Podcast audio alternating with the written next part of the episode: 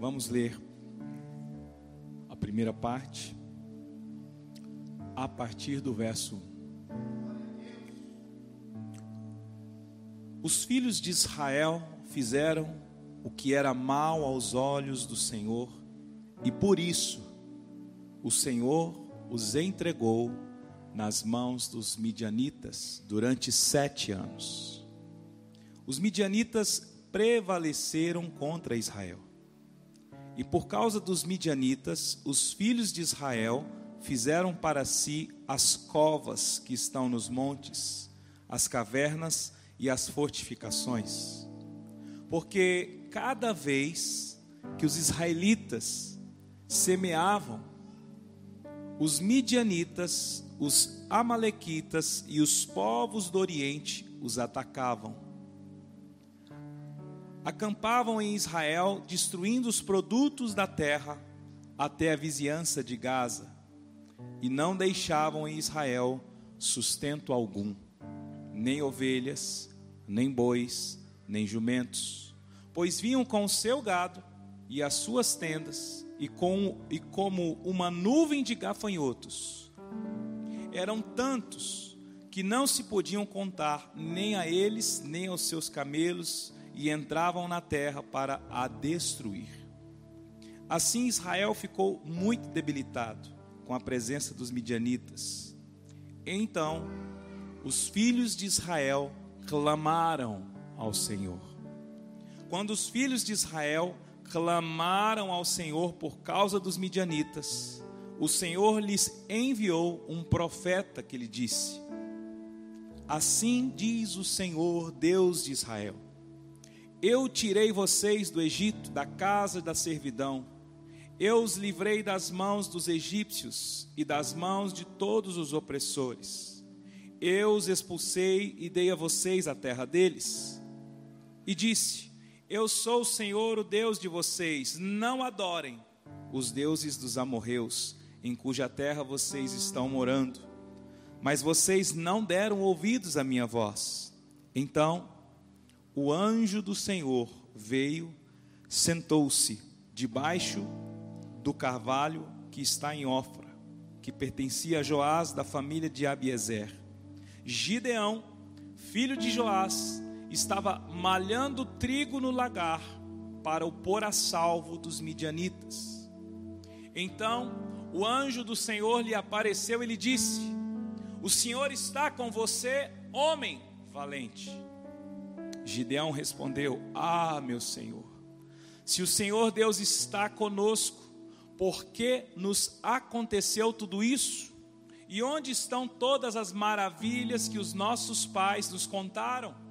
Eles disseram: O Senhor nos tirou do Egito, porém agora o Senhor nos abandonou e nos entregou nas mãos dos midianitas.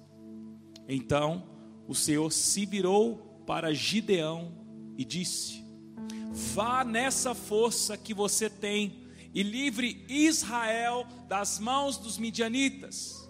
Não é verdade que eu estou enviando você? Gideão respondeu: Ah, meu Senhor, como livrarei Israel? Eis que a minha família é a mais pobre em Manassés, e eu sou o menor da casa de meu pai. Mas o Senhor disse: Já que eu estou ao seu lado, você derrotará os midianitas como se fossem um só homem. Gideão então respondeu: Se de fato encontrei favor aos seus olhos, Dai-me um sinal de que és tu, Senhor, que está falando comigo. Peço que não te afastes daqui até que eu volte. Traga a minha oferta e a coloque diante de ti. Ele respondeu: Eu esperarei até que você volte. Gideão entrou em casa, preparou o cabrito e fez pães sem fermento com 20 litros de farinha pôs a carne no cesto e o caldo numa panela. Depois trouxe tudo até debaixo do carvalho e entregou ao anjo. Porém, o anjo de Deus lhe disse: Pegue a carne e os pães sem fermento, coloque-os sobre esta rocha, depois derrame o caldo em cima. Foi o que Gideão fez. Então, o anjo do Senhor estendeu a ponta do cajado que trazia na mão, tocou a carne, o seu, a carne e os pães sem fermento. Saiu fogo da rocha, queimou a carne e os pães. E o anjo do Senhor desapareceu da presença dele. Quando Gideão viu que era o anjo do Senhor, disse: Ai de mim, porque vi o Senhor Deus. Aliás, ai de mim, Senhor Deus, pois vi o anjo do Senhor face a face. Veja o 23. Mas o Senhor lhe disse: Que a paz esteja com você, não tenha medo, você não morrerá.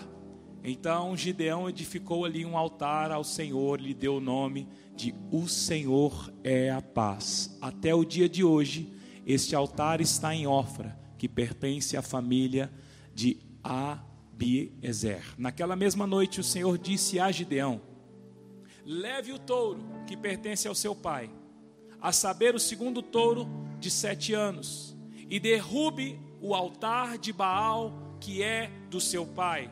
Corte o poste da deusa Aserá, que está junto do altar. No alto desse lugar fortificado, faça para o Senhor, seu Deus, um altar de camadas de pedra. Depois pegue o segundo touro e ofereça em holocausto com a lenha do poste da deusa será que você irá cortar. Até aqui, por enquanto, diga glória a Deus.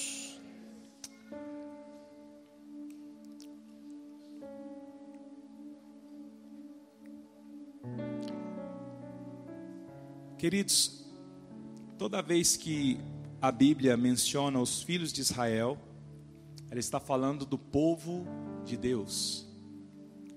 É, os filhos de Abraão, Isaac, Jacó, que foram escolhidos como povo de Deus, hoje somos nós o seu povo. Esse povo foi levado cativo pelos opressores por muitos anos por causa da desobediência. Diga comigo, desobediência.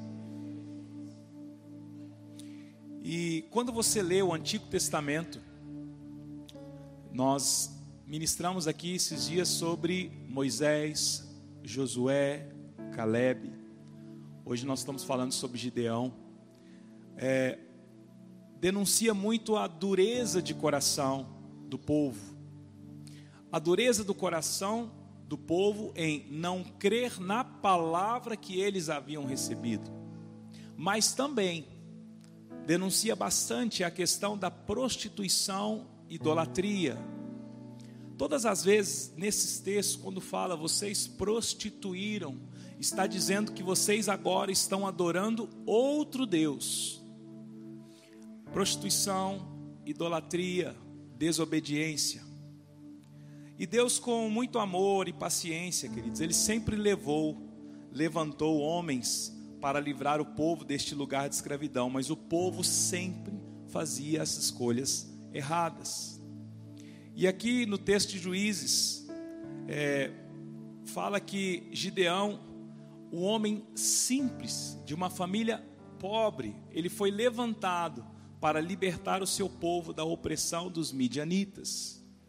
Queridos, os midianitas, eles deram origem através dos, dos filhos de Abraão por parte de Midian, né, quando Abraão despede ali Midian com aquele filho, então dá esse, deu esse, esse povo dos midianitas. E o interessante aqui que no começo do texto diz que por causa da desobediência o próprio Senhor entregou o seu povo nas mãos dos midianitas. Nós ministramos essa palavra em novembro de 2020. E nessa semana, conversando com a Cibele, falando das nossas, das nossas lutas, das nossas batalhas, dos nossos discernimentos quanto ao que tem acontecido. Nós falamos sobre a semente, o discernimento de quando nós estamos semeando e vem os midianitas roubar a semente. Nós até chegamos a semear. E a semente ela é roubada, ela é destruída. E aqui, queridos, quando o próprio Deus entrega nas mãos dos midianitas, os midianitas, os, o povo de Israel estava cansado de ver a sua terra destruída quando os midianitas eles vinham e arruinavam toda a terra. E aqui Gideão, o que, que ele estava fazendo? Ele estava malhando trigo para esconder, guardar, para semear em lugares onde os midianitas não iriam encontrar. E é debaixo deste momento em que o povo está clamando ao Senhor. E quando o povo clama ao Senhor, Deus envia o anjo e esse anjo vai falar com quem? Com Gideão. E aí, quando ele fala com Gideão, ele fala: é, O Senhor está com você, homem valente. Queridos, quando você observa o comportamento de Gideão, Gideão não tinha nenhuma atitude de valentia, pelo contrário. Ele era alguém que esboçava o que? O medo constante. O Senhor, queridos, Ele sempre nos vê a partir das lentes espirituais, da lente que Ele nos vê. Porque quando você olha para os grandes homens de Deus, libertadores, quando Deus chamou Moisés, Moisés disse o quê? Mas eu não sei falar. Deus disse a ele: fica tranquilo, que quem vai colocar as palavras na sua boca sou eu. Então Deus sempre usa a fraqueza, Deus sempre usa a escassez, Deus sempre usa a enfermidade, Deus sempre usa aquilo que é ruim para transformar em bom. E quando ele vai diante de Gideão, Gideão ele libera uma palavra, como se fosse dizendo: Gideão, você é valente, você ainda não sabe. Você ainda não sabe usar os recursos que eu coloquei aqui dentro que eu vou fazer com você. Mas eu quero dizer que você é valente tem algo muito importante para você fazer. Agora, queridos, o que Deus tinha a fazer a partir da vida de Gideão não estava relacionado somente ao povo, mas relacionado ao que Deus iria fazer na vida dele e na vida da sua casa, do seu pai. Tudo que Deus nos move a fazer, queridos, nunca está relacionado somente a mim, nem somente ao outro. Deus faz no coletivo. Quando nós falamos sobre Josué e Caleb, o relatório dos espias negativo poderia afetar toda uma coletividade do povo de Israel, mas também a disposição de Josué, a forma em que Josué e Caleb enxergaram a terra de Canaã, afetou também todo um coletivo. Na semana passada nós vimos Caleb, 45 anos depois, de que a palavra foi liberada, ele disse: Eu hoje me sinto com a mesma força do dia que eu recebi a palavra. E diante daquela palavra, Josué distribuiu a terra para ele. E mais uma vez o coletivo foi afetado. Então, quando eu e você, queridos, evitamos de ser afetados pela palavra, nós estamos também privando o coletivo da manifestação de Deus. Pastor, o que é isso?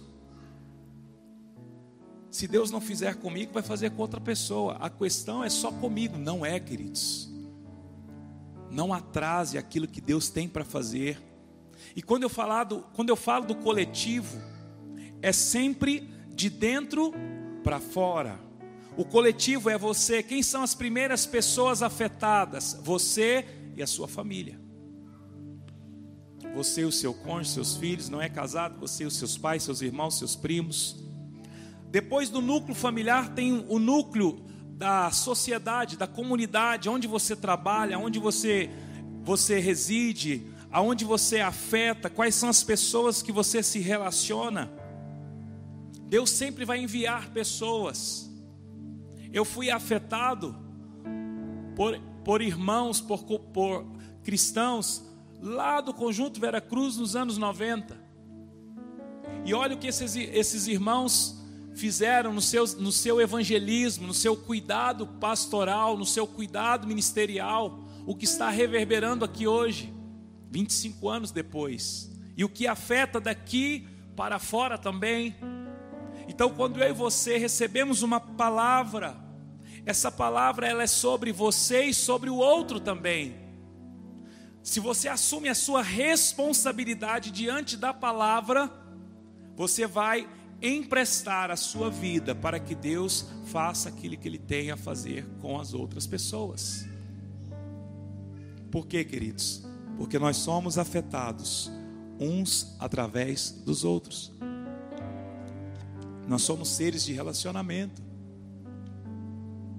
Por isso que a gente precisa do outro, conversar, estar junto, ouvir o outro, chorar com o outro, pedir ajuda, ajudar o outro. A gente que vive aqui em comunidade, é, parece meio que uma série, série dessas que são, tem vários episódios, não tem? É um grupo de pessoas, exemplo, é um grupo de 20 pessoas. E parece que cada parte da série tem um assunto ali com uma pessoa, com outra, com outra, com outra e vai. Esses dias eu e a Sibeli conversando, mas que Deus, né? Tem hora que não, é com essa família mais aqui o assunto. Aí você vai ali, desdobra o assunto, convive, chora com aquela família, ajuda e é ajudado, e depois tem um outro capítulo, um outro capítulo, um outro capítulo, e agora é na casa do outro, e agora é a situação do outro, agora é o filho do outro, e vai. Então, nessa caminhada nossa aqui de comunidade, queridos, e isso desdobra lá para o seu trabalho, para onde você mora a sua família, existem os ciclos. Existem os ciclos. E como a gente não sabe é, quando, com clareza, quando, vê, quando vai iniciar outro, um, um, novo ciclo ou começar o outro, nós temos que ficar muito atento. Porque às vezes Deus está te apontando a, a, resolver algumas coisas, a, a destruir altares que foram construídos na sua família ou altares que foram construídos por você mesmo para começar algo novo. Às vezes você está semeando ali e a sua semente nunca prospera, nunca prospera, nunca prospera. Por quê? Porque tem medianitas que, por causa de uma legalidade dada por Deus, o Senhor entregou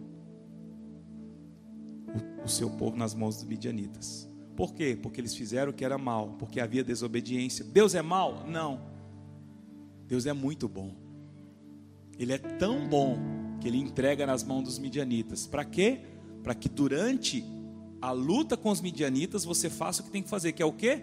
Destruir o altar de Baal, o poste da deusa Aserá, para construir um altar correto ao Senhor. Quem está entendendo, diga glória a Deus.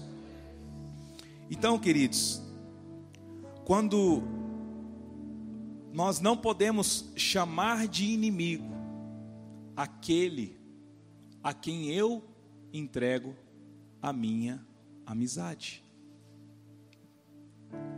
Às vezes nós atribuímos Satanás como inimigo, mas quem tem entregue a sua amizade a ele é você mesmo, fazendo o que o que é mal aos, perante os olhos do Senhor, com desobediência, com insistências em manter alguns altares.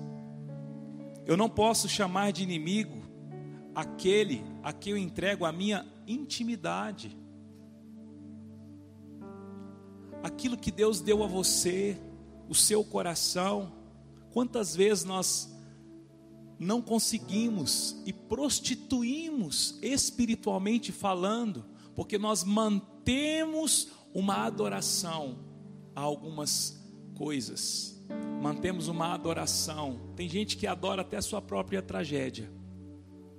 Foi abusado, foi traído, foi abandonado e, e monta um altar disso lá na sua vida. E toda vez que te aperta, você corre para lá. Porque é muito mais fácil dizer, mas também eu fui abandonado, eu não tive pai, eu fui abusado, eu fui traído, eu fui largado, eu fui enganado. E aí você está adorando, criou um altar. Mas nessa noite, queridos, eu creio que Deus vai nos instruir e nos levar a destruir altares que têm nos impedido de alcançar os lugares em Deus. Amém? Diga glória a Deus. Queridos, quando fazemos o que é mal aos olhos do Senhor, o próprio Deus nos entrega nas mãos dos opressores. E não está relacionado à bondade ou maldade de Deus, está relacionado àquilo que nós estamos adorando. Isso me faz pensar a quem damos o nosso coração todas as manhãs. Porque as misericórdias do Senhor elas se renovam a cada manhã. Nós não temos o ontem, né? Porque o ontem já passou, o amanhã pertence ao Senhor. O que, que nós temos? O hoje. E o que, que nós fazemos, queridos? Então, Deus, quando nasce o sol ali, eu e você temos a oportunidade de fazer o que é certo, de adorar o Senhor, de perdoar, de pedir perdão, de exercer o Evangelho de Cristo. E quando eu faço isso, eu estou destruindo os altares, os midianitas não conseguem tocar na minha semente. Está muito mais relacionado àquilo que você está adorando. Por causa dessas escolhas, queridos, os midianitas tinham essa autoridade. Quando nós estamos desalinhados, as nossas sementes elas não prosperam. Quando nós estamos desalinhados, nossas sementes não prosperam. Quando estamos em desobediência, idolatria, prestando culto a Baal, ficamos expostos aos destruidores de semente. Pastor, eu não sei o que, que acontece, mas não anda. Meu casamento não anda. Minha criação de filhos não anda. Meu trabalho é só luta, luta, luta. Não anda. Parece que tudo que eu faço se perde. Vamos identificar, queridos. Os midianitas estão acessando muito facilmente a sua semente. E quando mostra aqui que os filhos de Israel eles clamam ao Senhor e o Senhor é, envia um profeta, né, queridos? Quando o povo clama, ele envia primeiro o profeta e ele repreende o povo e aponta onde está o problema. A questão, queridos, é que nós, com o nosso coração orgulhoso, endurecido, nós não estamos dispostos a ouvir as palavras duras por quê? Por causa da dureza de coração. Porque os profetas muitas vezes nos dão palavras duras, mostrando que nós verdadeiramente ainda somos. É difícil? É. É difícil. A gente sabe, queridos, sabe. A gente sabe que está errado, sabe que precisa mudar, sabe que precisa abandonar alguns comportamentos. E quando nós somos confrontados, nós não temos o coração de dizer, é verdade, me ajuda. Não. Qual que é a nossa primeira resposta? Não. Também não é assim não. Mas aqui dentro já começa a denunciar. Você já baixa a cabeça falando, é. Por quê? Por causa da dureza de coração. Queridos, Deus começa nos tirando das mãos dos inimigos a partir do momento em que nós reconhecemos o que nos levou até lá. Deus começa a nos tirar das mãos do inimigo a partir do momento que nós reconhecemos o que nos levou até lá. E uma coisa, queridos, é lidar com uma realidade. E Deus é tão bom que Ele mostra para nós a gente nunca fica assim, eu não estou entendendo porque isso está acontecendo. Porque Deus vai mostrando. Falou, você não. Você não semeou. Você não cuidou. Você não manteve uma vida de oração. Você passou esses anos, você não investiu no conhecimento de Deus. Você não investiu no relacionamento com a sua família. Agora você quer, que, você quer ser celebrado pela sua família. Você passou anos sem nem cumprimentar anos evitando, anos não dando ouvido para os filhos, e agora que o filho está grande, você não tem jeito, você não semeou. E aí, quando nós começamos a reconhecer o que nos levou a essa situação de desajuste nos relacionamentos familiares, desajuste financeiro, problemas espirituais, maldições que têm perseguido você, Deus começa a mostrar, mas quando você começa a reconhecer, ele começa a te dar os elementos para enfraquecer o inimigo e recuperar suas sementes. Quem está entendendo, diga glória a Deus. Queridos, o que nos levou às mãos dos inimigos não foi, as, não foi a astúcia de Satanás, mas foi sim as minhas escolhas. São as minhas escolhas também que me tiram de lá. Da mesma forma que foi o que eu escolhi, foram as decisões que eu tomei, me trouxeram para este lugar, são as minhas escolhas que vão me tirar deste lugar. Não é pelo outro. O outro pode orar por você, interceder por você, mas queridos, tem coisa que nós é que precisamos fazer e nós precisamos entender isso. Quem está entendendo, diga glória a Deus. Veja o verso 11. O verso 11 diz o seguinte: Então o anjo do Senhor veio, sentou-se debaixo do carvalho que estava em Ofra, que pertencia a Joás da família de Abiezer.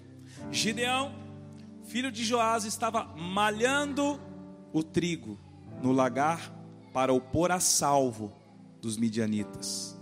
Então o anjo do Senhor lhe aparece e diz: O Senhor está contigo, homem valente. Gideão respondeu: Ah, Senhor, se o Senhor estivesse comigo, não estaria acontecendo isso. Aonde estão todas as suas maravilhas que os meus pais contaram? Eles disseram que o Senhor os tirou do Egito, porém, olha só como nós estamos: o Senhor nos abandonou, nos entregou nas mãos dos midianitas. Então o Senhor virou para Gideão e disse: Vá nessa força que você tem e livre Israel das mãos dos midianitas. Na verdade, não sou eu que estou enviando você. Gideão respondeu: Ah, Senhor, como livrarei Israel? Minha família é a menor, é a mais pobre. Eu sou o menor da casa de meu pai. Mas o Senhor disse: Já que eu estou do seu lado, você derrotará os midianitas como se fosse um só homem. E aí, queridos, Gideão, ele começa aqui a fazer uma série de provas com o Senhor. Aqui Deus chama Gideão e o envia. Gideão estava desacreditado com tudo que estava acontecendo. E quando ele é encontrado pelo anjo e recebe a palavra, a primeira coisa que Gideão faz é dizer o seguinte: Senhor, como assim? aonde estão as maravilhas que os meus pais, os nossos pais, eles contaram? Porque eles diziam que o Senhor que tirou do povo, o povo da escravidão, e olha para a nossa situação. Sabe, queridos, muitas vezes o que nos impede de receber uma palavra é que os nossos olhos estão muito mais na tribulação, na circunstância, naquilo que a gente acredita que não vai mudar, do que na palavra. Tá, pastor, mas é porque é tão óbvio. É aí que está, queridos. Nós precisamos tirar essas circunstâncias daquilo que é óbvio. No Senhor não funciona assim.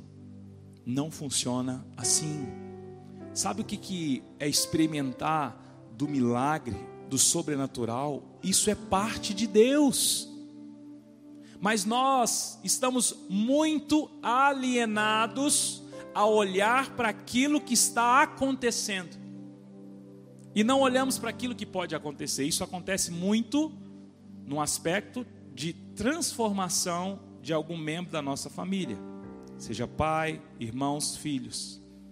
A gente crê, a gente ora, mas já ora duvidando, porque nossos olhos estão muito mais na exposição de como ele é, de como seu pai é, sua mãe é, ah, mas meu pai não tem jeito, não. Isso aí só num leito do hospital. E você? Teve jeito para você? Ah, mas eu é diferente, né? Eu não estava no estado dele. Será?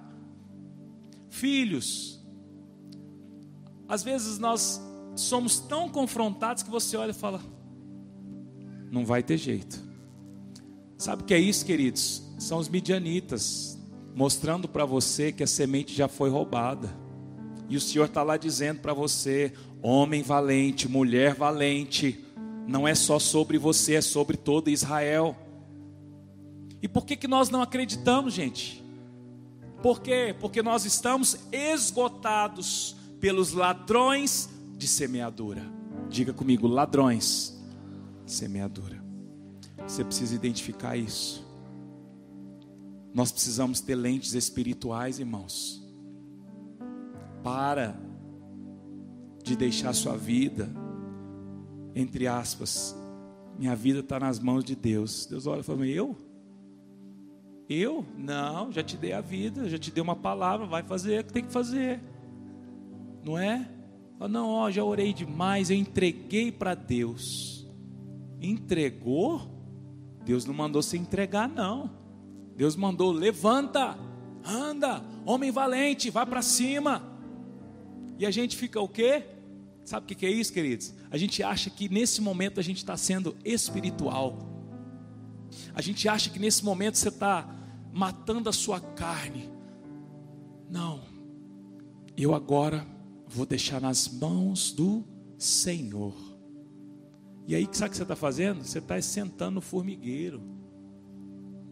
Enquanto você devia estar tá dizendo, meu Deus do céu, eu preciso acabar com essa, com essa, com esse roubo de semeadura que tem aqui em casa. Eu preciso mudar, a situação vai mudar. Eu vou fazer aqui um, um propósito de orar mais, ler mais a Bíblia. Eu vou, eu vou ligar lá, vai, eu vou para cima. E a gente não faz, queridos. Porque naquele momento que você, entre aspas, está entregando para Deus, sabe o que você está dizendo? Ladrões de semente, por gentileza, pode levar. Se Deus quiser, Ele vai tirar da sua mão, senhor ladrão, e me devolver, mas eu não posso fazer nada. Quem se identifica em momentos assim, não é? Nós precisamos ter uma mudança de comportamento em relação a isso. E aí, queridos, quando Deus fala com Gideão, Deus não chamou Gideão porque ele era forte, porque ele era bonito. Você nota que ele estava fazendo o que? Ele estava malhando o trigo para pôr a salvo. Queridos, quando eu começo a fazer alguma coisa, Gideão não estava nessa circunstância de se entregar, ele estava malhando o trigo para pôr a salvo, ele estava trabalhando e batalhando por sua casa.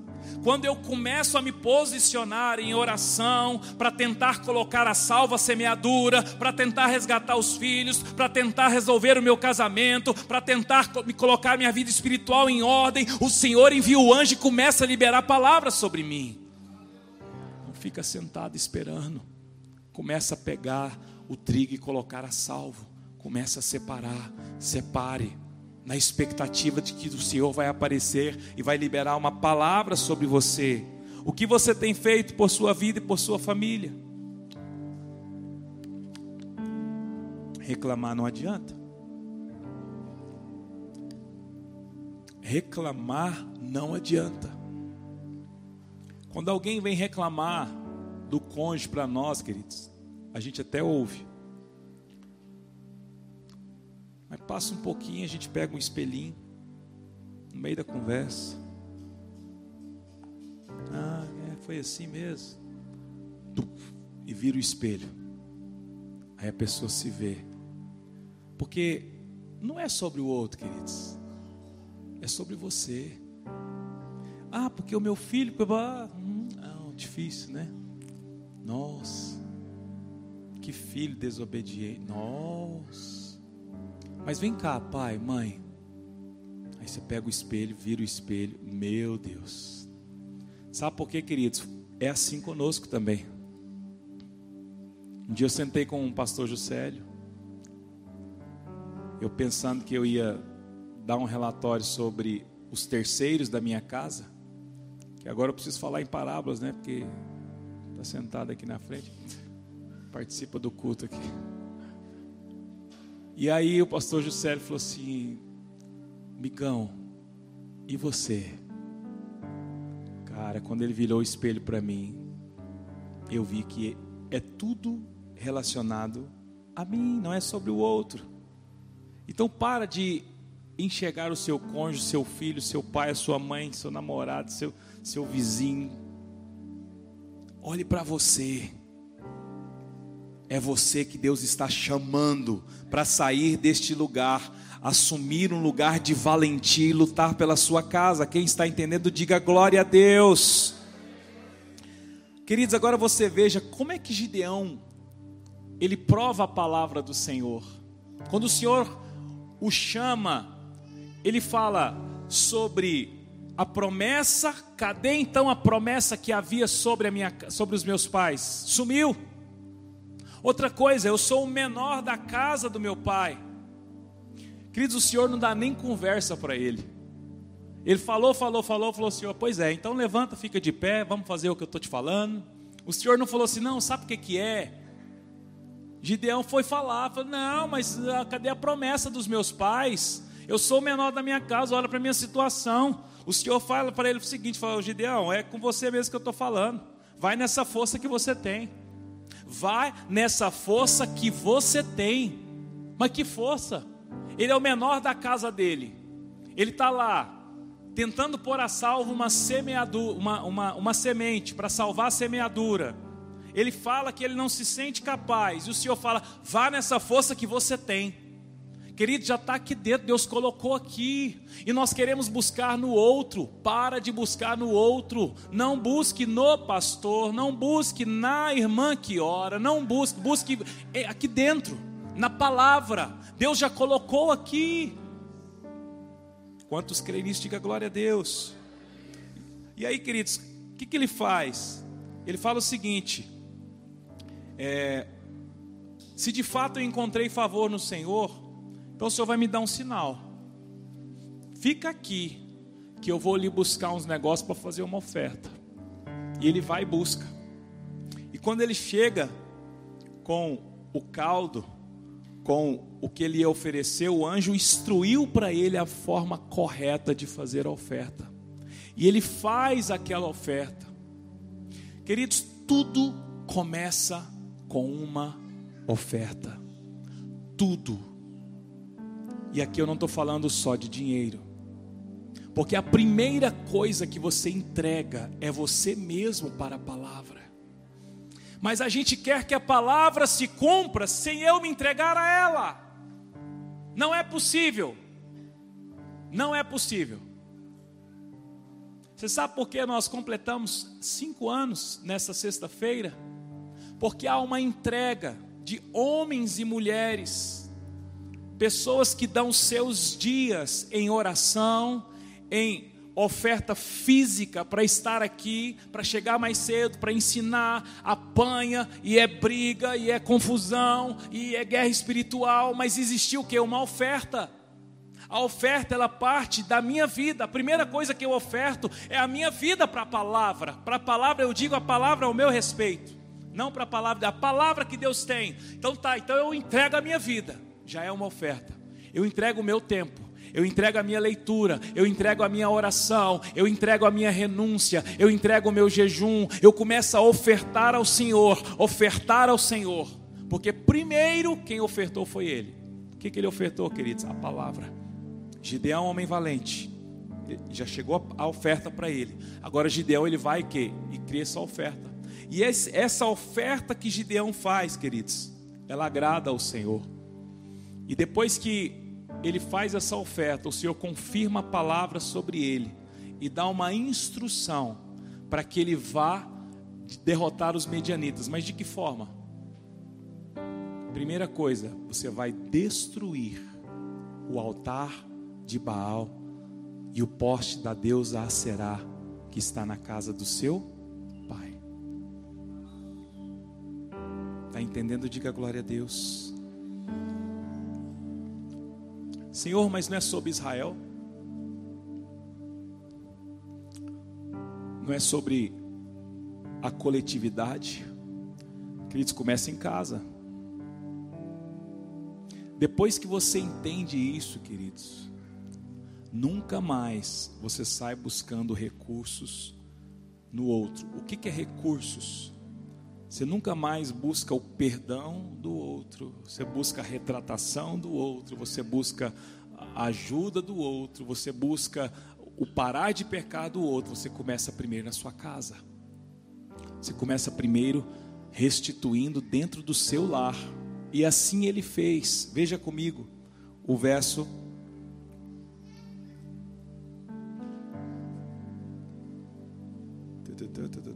vinte e seis, vinte e sete, vinte e cinco. Naquela mesma noite, o Senhor disse a Gideão: Leve o touro que pertence ao seu pai, a saber, o segundo touro de sete anos, e derrube no altar de Baal, que é do seu pai. Corte o poste da deusa Aserá, que está junto do altar. No alto deste lugar fortificado, faça para o Senhor, seu Deus, um altar em camadas de pedra. Depois pegue o segundo touro, ofereça em holocausto com a lenha do poste da deusa Será, que você irá cortar. Então Gideão levou dez homens dos seus servos e fez como o Senhor lhe havia falado, mas porque teve medo, diga comigo, medo mas porque teve medo da casa de seu pai e dos homens daquela cidade, não fez de dia, mas sim de noite. De madrugada, quando os homens daquela cidade se levantaram, eis que o altar de Baal estava derrubado e o poste da deusa Será, que estava junto dele, cortado. O referido segundo touro já havia sido oferecido no altar é, que havia sido edificado. E uns diziam aos outros: Quem fez isso? perguntando e inquirindo, disseram: Quem fez isso foi Gideão, o filho de Joás. Então os homens daquela cidade disseram a Joás: Traga, traga o seu filho para fora, para que seja morto, pois derrubou o altar de Baal e cortou o poste da deusa Será, que estava junto dele. Porém, Joás disse a todos os que se puseram contra ele: Vocês querem defender a causa de Baal? Vocês querem livrá-lo? Quem defender a causa dele será morto ainda esta manhã. Se ele é Deus, que defenda a si mesmo, afinal, derrubaram o seu altar. Naquele dia, Gideão passou a ser chamado de Jerubaal, porque foi dito que Baal defenda a sua causa contra ele, pois foi ele quem derrubou o seu altar. Todos os midianitas, amalequitas e povos e povos do Oriente se ajuntaram passaram o Jordão e acamparam no vale de Israel. Então o Espírito do Senhor revestiu Gideão. O Espírito do Senhor revestiu Gideão, que fez soar o alarme, convocando os homens da família de Abiezer a segui-lo. Até aqui, queridos. Quando Gideão ouve a instrução, você nota que a instrução para destruir o altar de Baal, ela veio depois da oferta. Primeiro o Senhor fala: Gideão, você é um homem valente. Deus confronta com a palavra aquilo que estava dentro de Gideão. Queridos, Deus criou um choque como alguém pode se sentir valente sendo saqueado pelos midianitas constantemente, vendo o seu povo? E Gideão estava engasgado, queridos. Que quando, quando Deus o chama, a primeira coisa que ele faz é assim: ah, tá, até parece, né? Que foi feito as maravilhas que os meus pais contaram, que o Senhor livrava eles. Olha a situação que nós estamos aqui. Aí o Senhor fala para ele, fala: "Homem valente, levanta e livre Israel das mãos do midianitas. Mas eu sou o mais pobre, o mais fraco." Queridos, a palavra ela vem para confrontar aquilo que está estruturado aqui na nossa mente, nosso entendimento daquilo que está errado. Nós precisamos nos entregar à palavra. Depois que ele se entrega à palavra e faz a oferta, é que vem a instrução de como ele iria derrubar o altar de Baal. A instrução ela vem no caminho. Eu preciso levantar e andar. Eu preciso levantar e fazer alguma coisa. Pastor, mas eu oro, Deus não fala nada, ora de novo mas eu, eu, eu tento pôr um louvor lá, eu começo a adorar, o Espírito não vem, canta de novo.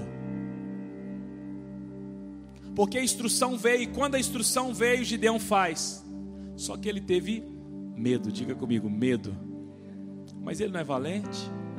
Uai. Deus transforma o medo em valentia. Oferte o seu medo. Não tente ofertar a valentia, porque quem dá valentia é Ele. Às vezes a gente quer se transformar para depois se entregar, queridos. Escuta, você não vai se transformar, porque quem te transforma é Ele, quem capacita é Ele, quem ajusta é Ele. Não, mas é depois que, né? Depois que eu aprumar, eu. Não, queridos. Começa, depois resolve. No meio do caminho a palavra vem. E aí, quando ele faz isso, ele tem medo, ele não vai de dia. Para o quê? Porque ele tinha medo, para não ser visto. Mas mesmo assim, alguém viu. E aí, quando disseram, foi Gideão. E quando disseram, traz ele para fora que nós vamos matar. O pai dele se posiciona e fala: Não, aqui não. Vocês querem defender Baal? Queridos, a obra foi feita a partir da casa de Gideão. O próprio pai entendeu a palavra que ele havia recebido.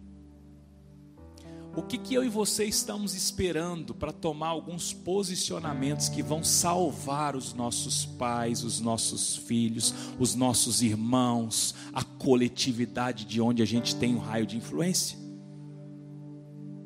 Nós somos egoístas. O máximo que nós fazemos é pôr a salvo o trigo da minha casa. Nós não pensamos no outro, queridos. E o Evangelho é sobre Deus, sobre mim e sobre o outro. Lembre-se disso, quando eu não me entrego a uma palavra, eu afeto a minha casa, os meus filhos, e toda uma coletividade. Mas da mesma forma, quando eu me entrego a uma palavra, como Gideão se entregou, primeiro afetado foi o seu pai. E afetou todo um povo ali, o povo de Israel. Agora, queridos, ele precisou entregar o seu medo nas mãos do Senhor. Alguém que ouviu do Senhor uma palavra, vá nessa força, porque se eu tiver do seu lado, você vai conseguir. Alguém que ouve isso fica corajoso ou não fica? Mas por que, que tem medo de novo? Hã? Porque a vida cristã é assim, queridos. Um dia eu creio, outro dia eu estou um pouco mais fraco. Por isso existe a coletividade, por isso existe a igreja, a comunidade, por isso existe os irmãos que você pode dizer: eu me sinto fraco, eu me sinto incapaz, eu me sinto não valente, eu me sinto fraco. Se você contar isso para alguém que tem discernimento espiritual, ele vai dizer para você: que ótimo. Agora sim o Senhor vai fazer na sua vida, porque você vai ofertar o seu medo, a sua fraqueza, a sua incapacidade, para que Deus faça aquilo que tem que fazer. Quem está entendendo, diga glória a Deus. Oferte o seu coração, oferte o seu tempo, oferte a sua oração. Quem pode livrar como o Senhor? Ele é poderoso. Ele é poderoso para me guardar.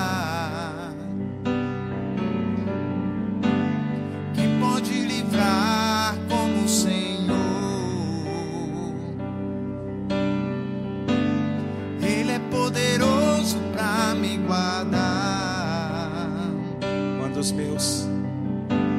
Quando os seus inimigos se levantarem, se levantarem contra mim, se levantarem contra mim, o Senhor estendeu sua mão para mim e me deu vitória, o Senhor. O Senhor estendeu suas mãos para mim e me deu a vitória. Engraçado, queridos.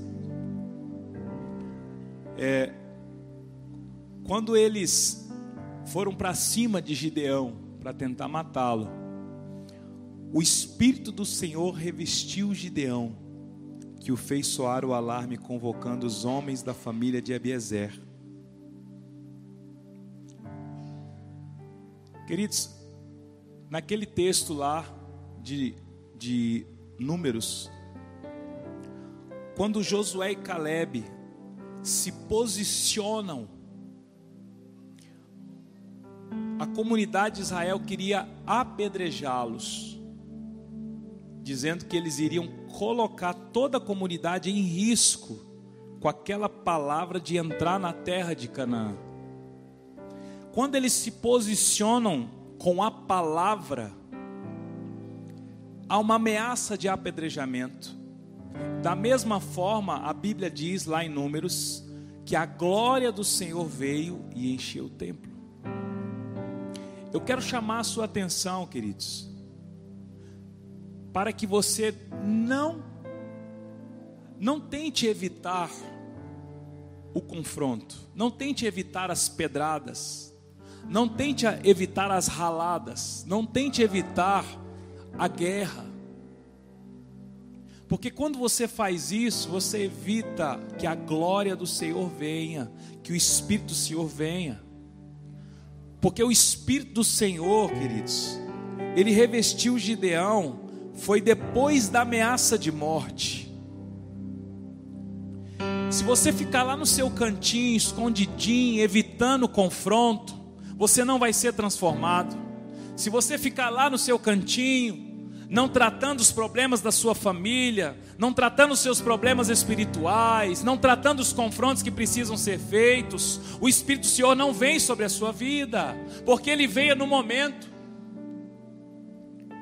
quando os meus inimigos se levantaram contra mim, o Senhor estendeu sua mão e me deu a vitória. Nós estamos querendo a mão do Senhor, a espada, antes do confronto. Não. Nós temos é que nos levantar, nos propor a destruir o altar de Baal, e com o próprio poste da deusa de Acerá, a gente vai fazer a lenha e transformar isso num altar ao Senhor. E quando eu faço isso, queridos, vai mexer com o mundo espiritual. Mas não se preocupe, há uma medida do Espírito para revestir você. Gideão convocou os homens, começou com 22 mil, Deus foi limpando, limpando, limpando, limpando, só foi 300 com ele. Deus falou assim: ó, vamos só com 300, para não tirarem a glória, porque senão vai dizer que vocês ganharam porque vocês eram muitos, então vai só com 300. Às vezes, queridos, nós queremos recursos demais para resolver problemas. Porque se ao menos eu tivesse, porque se minha esposa me ajudasse, porque se o meu filho me obedecesse, porque se o meu pastor me visitasse, porque se a igreja me cumprimentasse, porque se alguém chamasse meu esposo para jogar futebol na igreja, quem sabe ele seria convertido e por aí vai. Que é instrumento, que é ferramenta. Porque se ao menos, se ao menos, se ao menos, se ao menos. Queridos, milagre é milagre. Se você ainda não viveu o que a gente chama de milagre, uma provisão espiritual, uma mudança de sentido. Sabe o que é milagre, queridos? Milagre é você estar tá sendo extremamente apedrejado, briga, confusão no mundo espiritual, guerra, e ao mesmo tempo o Senhor te dá uma paz por dentro, sabe? Isso é milagre. Você não tem que pedir para cessar a tribulação. Você tem que pedir para que Deus te dê paz, coragem, força para passar a tribulação. Quando está entendendo, diga glória a Deus. Vamos começar pelo, pela oferta. Depois da oferta, depois que você se ofertar, ofertar o seu medo, os seus temores, o seu coração, a sua vida Deus vai dar instruções para você destruir o altar de Baal que foi instalado na sua vida. Talvez não foi você que o montou. Talvez você já pegou ele montado na sua casa. Talvez você, isso vem de geração em geração, perseguições familiares, altares que os pais dos seus pais erigiram, e você simplesmente aprendeu a conviver com isso.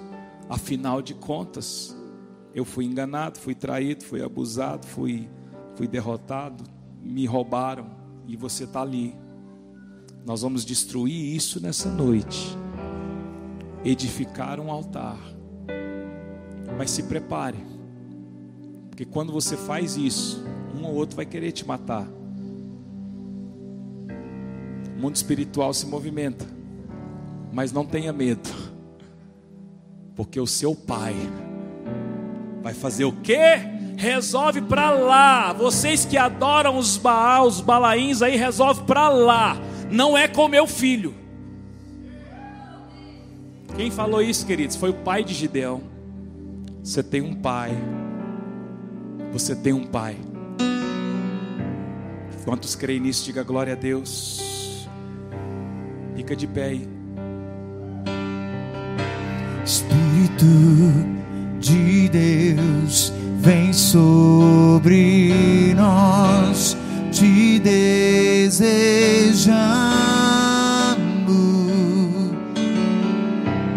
Teu reino teu querer inunda a terra, Espírito de Deus vem sobre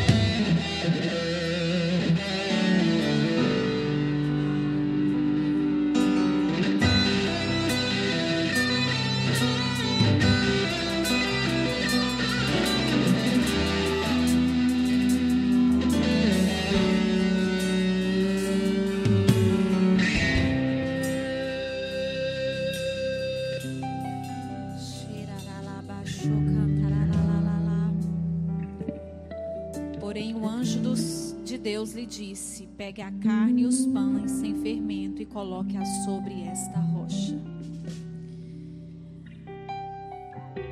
Às vezes nós queremos entregar uma oferta, nossa vida como oferta, mas nós queremos entregar uma oferta ao outro. Existe um modelo. A oferta tem que ser entregue na rocha. E a rocha é Cristo Jesus, a pedra angular.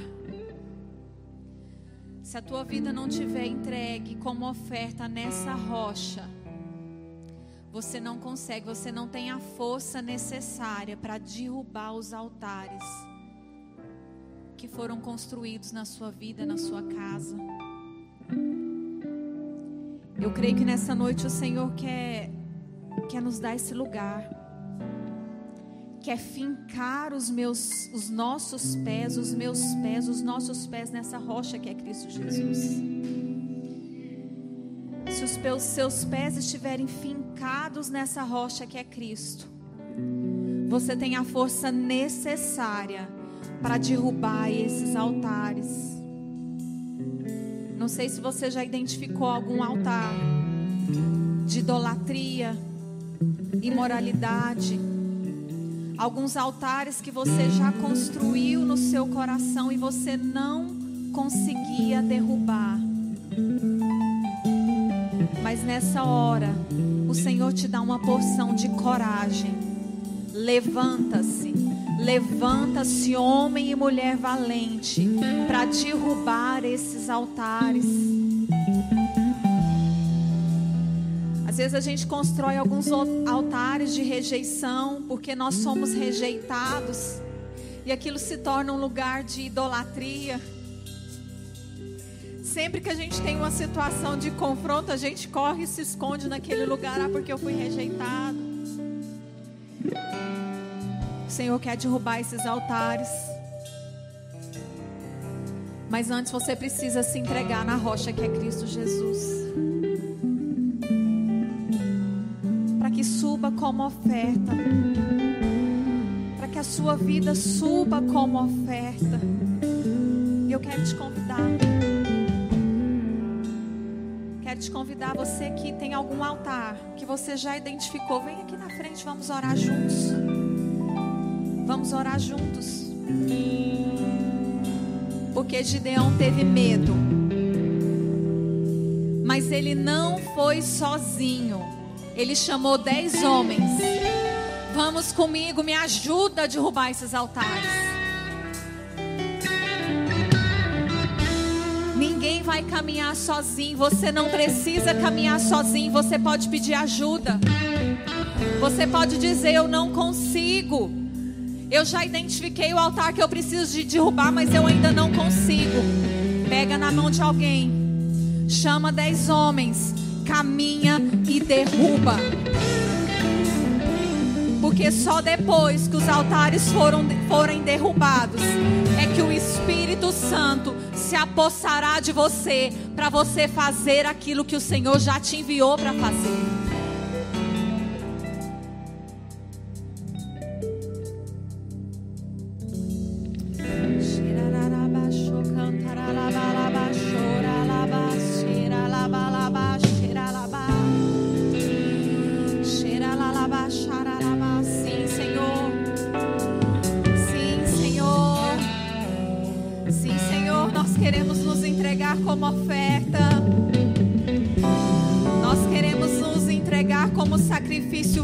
Na tua rocha,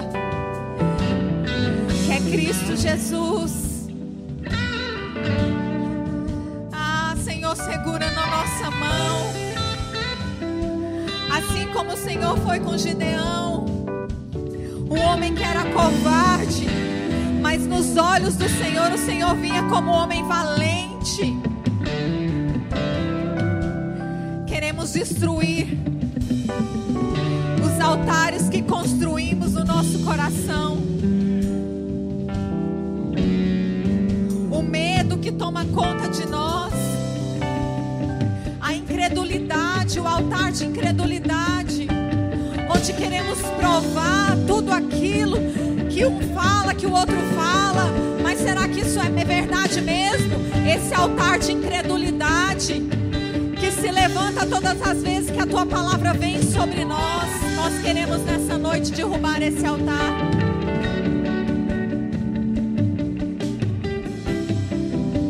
Derrubamos, Senhor, todo altar de imoralidade que foi levantado nas nossas casas, que foi levantado, ó Deus, nas nossas casas através de acessos indevidos. Destruímos todo altar de prostituição. Destruímos, ó Deus, altares de idolatria. Pessoas que colocamos no lugar do Senhor.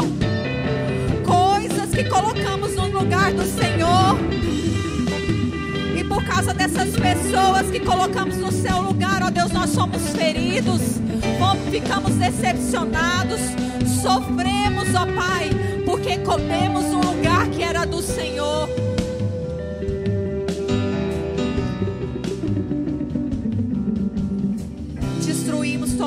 De medo. A tua palavra diz que o verdadeiro amor lança fora todo medo. Se estamos firmados nessa rocha que é Cristo, todo medo vai embora.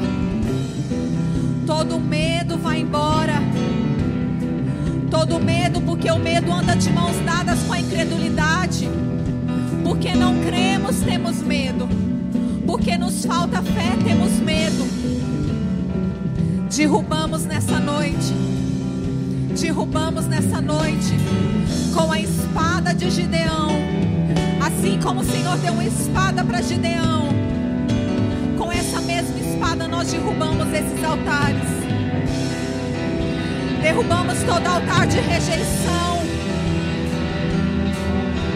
Todo altar de rejeição. Toda raiz maldita de rejeição que veio na nossa infância, que tem nos perseguido, que tem nos prendido em cadeias, nós derrubamos nessa noite e declaramos basta. Até aqui, foi só até aqui. Daqui pra frente eu ando livre, eu caminho livre, eu tenho pernas para caminhar numa velocidade. Numa velocidade, o Senhor nos dá velocidade para caminhar.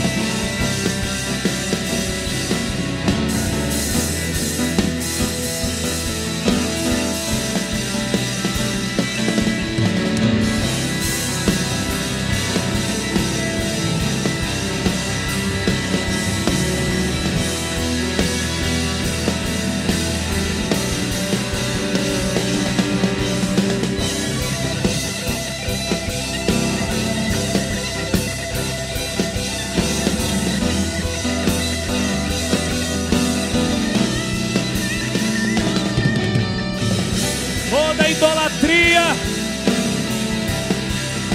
toda idolatria, toda idolatria, altares de idolatria, nesta noite, nesta noite, cesse, cesse, toda idolatria cesse. Somente um Senhor, somente um Deus, somente um Senhor. Toda prostituição espiritual, toda prostituição moral, toda prostituição emocional, nessa noite nós renunciamos este altar, este altar não existe mais.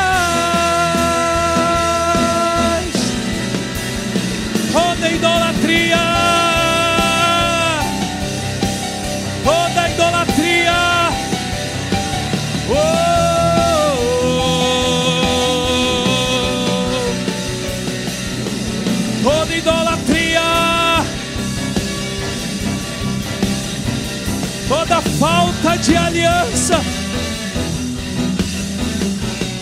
Rialababa, surialaba.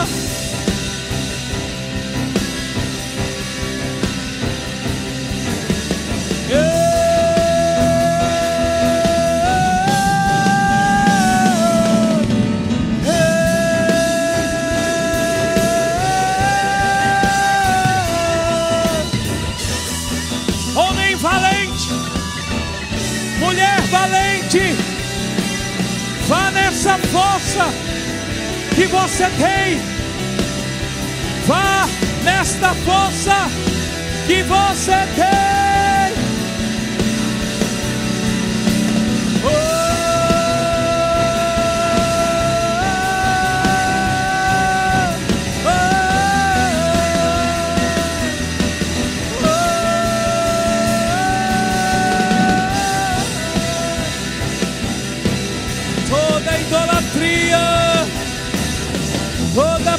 Prostituição.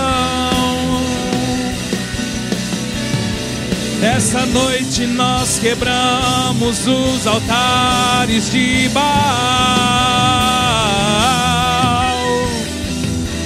Ei, ei, o Espírito do Senhor, o Espírito do Senhor. O Espírito do Senhor está sobre nós. O Espírito do Senhor,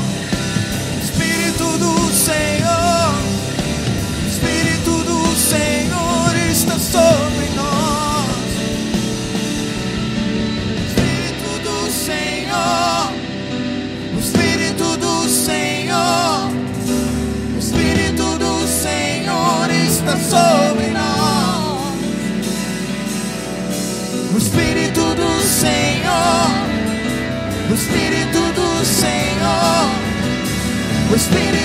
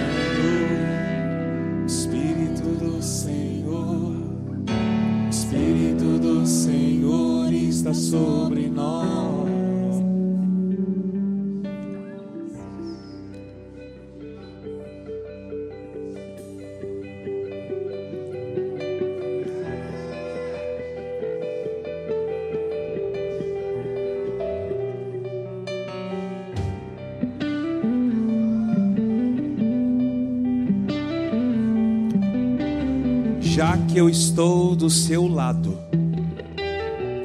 você derrotará os midianitas.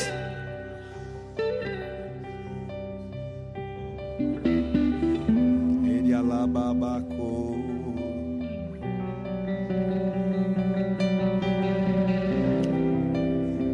Todo altar do medo,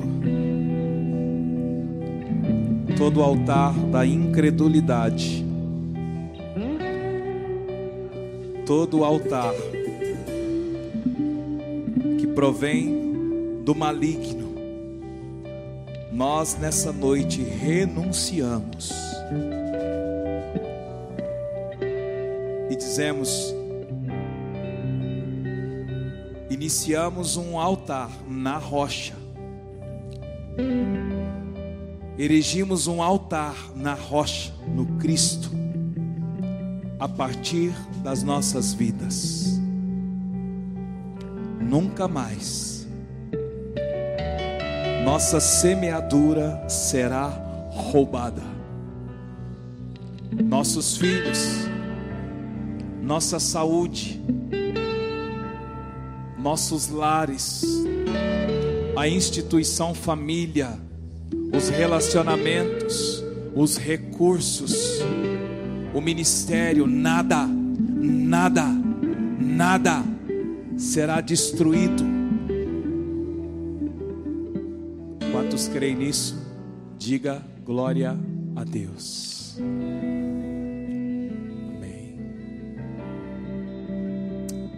Que Deus abençoe a sua semana.